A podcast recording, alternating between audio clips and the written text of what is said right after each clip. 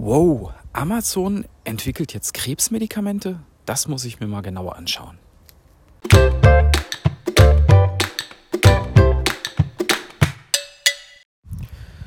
Hallo und herzlich willkommen zum 210. Börsengelaber.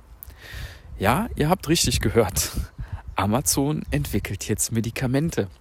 Und zwar nicht irgendwelche, sondern tatsächlich Krebsmedikamente, was ja so als die Königsdisziplin in diesem Bereich gilt.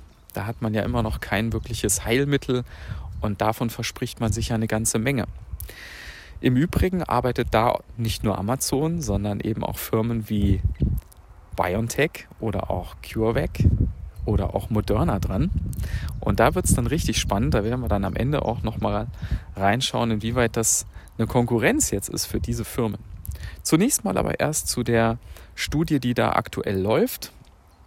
Es ist also eine Kooperation mit dem Fred Hutchinson Cancer Research Center und es geht dabei um zwei verschiedene Krebsarten, Brust- und Hautkrebs. Und es soll eben ein Impfstoff dagegen entwickelt werden, ein personalisierter Impfstoff. Und man hat jetzt kürzlich die klinische Studie Phase 1 genehmigt bekommen. Da werden jetzt Probanden gesucht, 20 Leute, denen wird das Medikament, ich denke mal, die müssen dann an diesen Sachen erkrankt sein. Vielleicht gibt es noch so eine Placebo-Gruppe. Auf jeden Fall wird ihnen dieses Medikament dann mit einer gewissen Regelmäßigkeit gegeben und dann schaut man über einen längeren Zeitraum, was rauskommt. Das Ganze läuft bis Ende nächsten Jahres, also man ist da jetzt noch am Anfang. Bis da Ergebnisse da sind, wird es noch etwas dauern.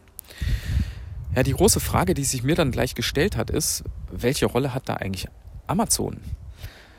Und laut der Ausschreibung äh, ist Amazon Kooperationspartner von diesem Fred Hutchinson Center und soll, Zitat, äh, wissenschaftliche und Maschinenlernen Expertise bereitstellen. Ja, was bedeutet das? Also ich, für mich versteht sich das so, dass es am Ende vor allen Dingen um die Auswertung der Daten geht. Das soll Amazon machen und da haben die offenbar die Expertise. Ja. Wenn es um personalisierte Medikamente geht, müsst ihr euch vorstellen, da werden ja eine Riesenmenge an Daten müssen da eingepflegt werden, um nachher zu gucken, was hatte da welchen Einfluss.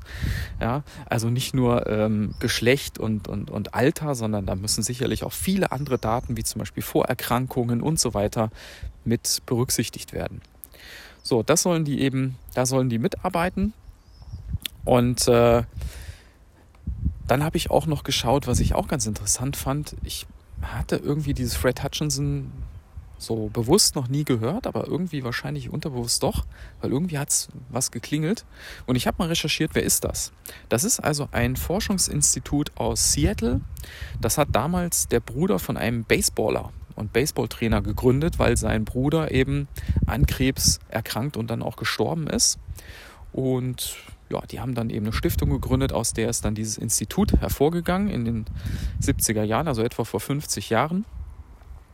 Und die haben tatsächlich schon mehrere Nobelpreisträger hervorgebracht. Also das ist jetzt nicht irgend so ein äh, Wald- und Wiesen-Ding.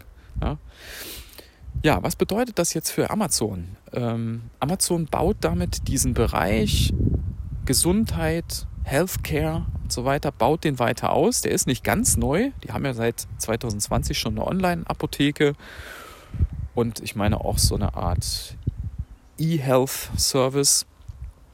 Aber es ist wirklich jetzt nochmal was ganz Neues. Also wenn die nachher tatsächlich an einem Krebsimpfstoff mitverdienen können gegen solche bekannten Krebsarten, das ist dann schon äh, fett. Ja. So, und jetzt stellt sich am Ende noch die spannende Frage, inwieweit ist das denn eine Bedrohung für BioNTech zum Beispiel? Die entwickeln doch auch Krebsmedikamente. Ihr wisst bestimmt, dieser Corona-Impfstoff, das war mehr so ein Beiprodukt. Das haben die halt gesehen, dass die das jetzt auch damit machen können und haben es dann halt getan.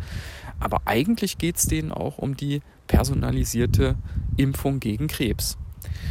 Ja, da habe ich mal in die Ausschreibung für diese Studie ein bisschen reingelesen und soweit ich das verstanden habe, geht es dann nicht um mRNA-Impfstoffe, sondern es geht um irgendwie Antigen, Antigen-Impfstoffe.